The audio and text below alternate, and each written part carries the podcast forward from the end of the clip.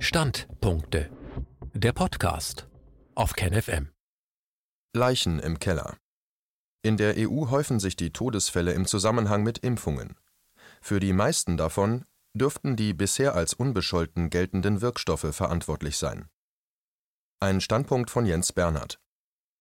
Die Renten sind sicher, verkündete Ex-Arbeitsminister Norbert Blüm. Die Impfungen sind sicher, hört man jetzt auf allen Kanälen. Was sagen die Fakten? Die EU verzeichnet 3.350 Impftote und 105.068 schwere Fälle von Covid-19-Impfschäden. Und das sind nur die offiziellen Zahlen, die Dunkelziffer könnte höher liegen. Obwohl sich die Impfdebatte in den letzten Wochen auf Probleme mit der AstraZeneca-Impfung verengt hatte, liegt Pfizer-BioNTech in der Statistik der Europäischen Union bei der Zahl der gemeldeten Corona-Impftoten deutlich in Führung. Fast zwei Drittel der mit Impfungen verbundenen Todesfälle in Deutschland gehen auf das Konto des letztgenannten Herstellers. Zwei Drittel der Mediziner in der Region Hannover sind gar nicht erst zum in Anführungszeichen vereinbarten Impftermin erschienen. Gleichzeitig melden Medien Corona-Ausbrüche trotz vollständigem Impfschutz. Pfizer BioNTech führt die Statistik der European Medicines Agency EMA der EU in der European Database of Suspected Adverse Drug Reaction Reports Eudra Vigilance mit 2007 von 3350 gemeldeten Corona-Impftoten an. Platz 2 geht an Moderna mit offiziell 734 Toten, vor AstraZeneca mit 606 Toten. Allerdings wurden die meisten der 105.068 schweren Fälle von Impfschäden bei AstraZeneca gemeldet, nämlich 65.354. Stand der EU-Daten ist der 26. März 2021. Die Auswertung der Daten liegt auch als Excel-File vor.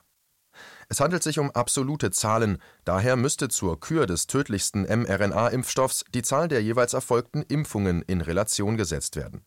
Covid-19-Impfungen scheinen nach dieser Statistik wesentlich gefährlicher für Frauen zu sein, denn es wurden 79.446 schwere Fälle bei weiblichen Impflingen gemeldet und 25.622 Fälle bei männlichen Geimpften.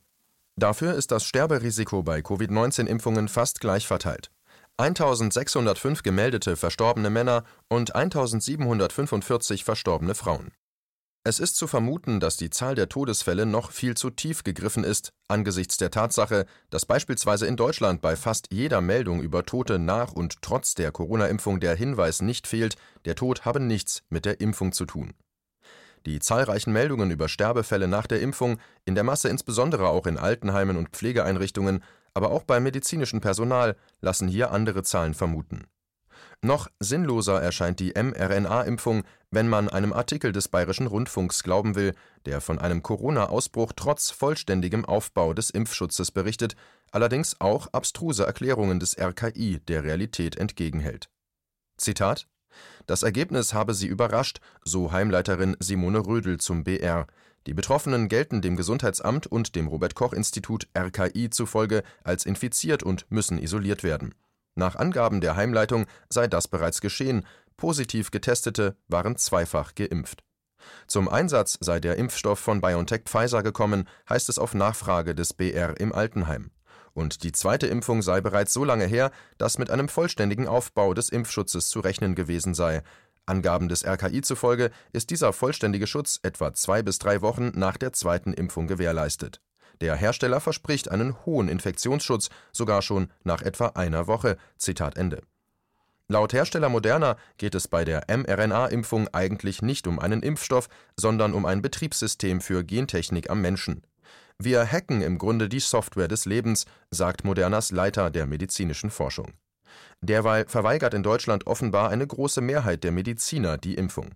Die Hannoversche Allgemeine meldet, dass in der Region Hannover hunderte Ärzte und medizinische Angestellte nicht zum in Anführungszeichen vereinbarten Impftermin erschienen sind. Zwei Drittel der Impfkandidaten kamen trotz amtlichem Schreiben ihrer Anmeldung für den Termin beim Impfwochenende auf dem Messegelände Hannover nicht nach. Das restliche Drittel dürfte wohl auch nicht unbedingt nur aus Fans der Genimpfung bestanden haben, sondern überwiegend aus Menschen, die letztlich zur Impfung genötigt wurden. Bei haz.de vom 27. März heißt es dazu: Zitat: Hannover. Hunderte Ärzte kommen nicht zum vereinbarten Impftermin. Stadt und Region Hannover wollten Ärzte und Ärztinnen sowie deren Mitarbeiter am vergangenen Wochenende gegen das Coronavirus impfen, doch nur ein Drittel der Angemeldeten kamen zum Impftermin auf dem Messegelände. Zitat Ende. Unterdessen haben die Impfstoffhersteller mit Tests der mRNA-Impfung an Kindern begonnen. Bei NTV heißt es dazu: Zitat die ersten Freiwilligen hätten gestern ihre ersten Spritzen erhalten, sagt eine Pfizer-Sprecherin. Die jüngsten Teilnehmer sind sechs Monate alt. Moderna gab den Beginn von ähnlichen Testimpfungen vergangene Woche bekannt. Zitat Ende. Dieser Beitrag erschien zuerst bei Rubicon, Magazin für die kritische Masse. KenFM ist crowdfinanziert und unabhängig. Leiste deinen Beitrag zu freier Presse und unterstütze unsere Arbeit finanziell. Wenn du zukünftig keine Beiträge verpassen willst, abonniere den KenFM Newsletter und installiere dir die KenFM App für iPhone und Android. Weitere Informationen auf kenfm.de/support. Hallo Community. In diesem Video möchten wir euch das Thema Bitcoin ans Herz legen. Wir werden euch erklären, was Bitcoins sind, wie man damit bezahlen kann und welche Bedeutung diese Währung für KenFM hat. Viele von euch haben sicher schon von Bitcoin gehört oder nutzen es sogar privat. Wie ihr KenFM mit Bitcoins unterstützen könnt und warum das für uns aktuell sehr wichtig ist, verraten wir euch jetzt. Das ist ein Bitcoin. In Wirklichkeit existiert so ein Bitcoin aber gar nicht. Es gibt ihn nur virtuell im Internet als digitale Währung in einem digitalen Konto. Bitcoin ist eine sogenannte Kryptowährung, die bekannteste weltweit. Man kann damit via Computer oder Smartphone einkaufen, spenden oder sich gegenseitig Bitcoins zuschicken.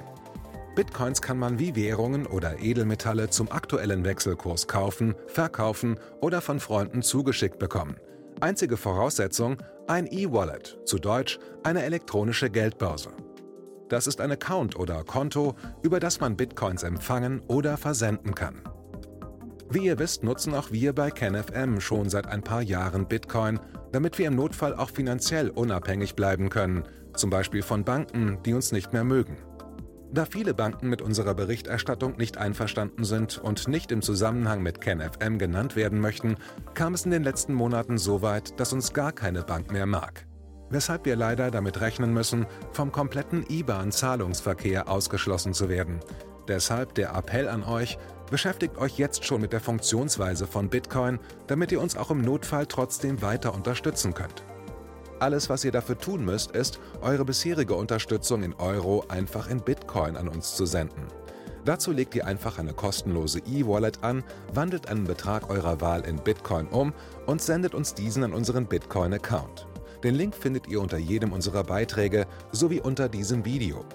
Alternativ dazu könnt ihr aber auch diesen QR-Code mit eurem Smartphone scannen.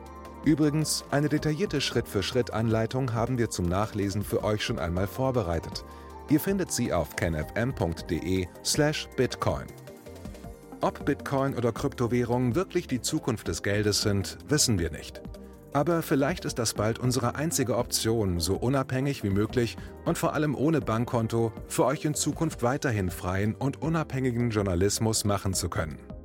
Wir hoffen sehr auf eure Unterstützung und sagen jetzt schon tausendmal Danke. Euer Team von KenFM.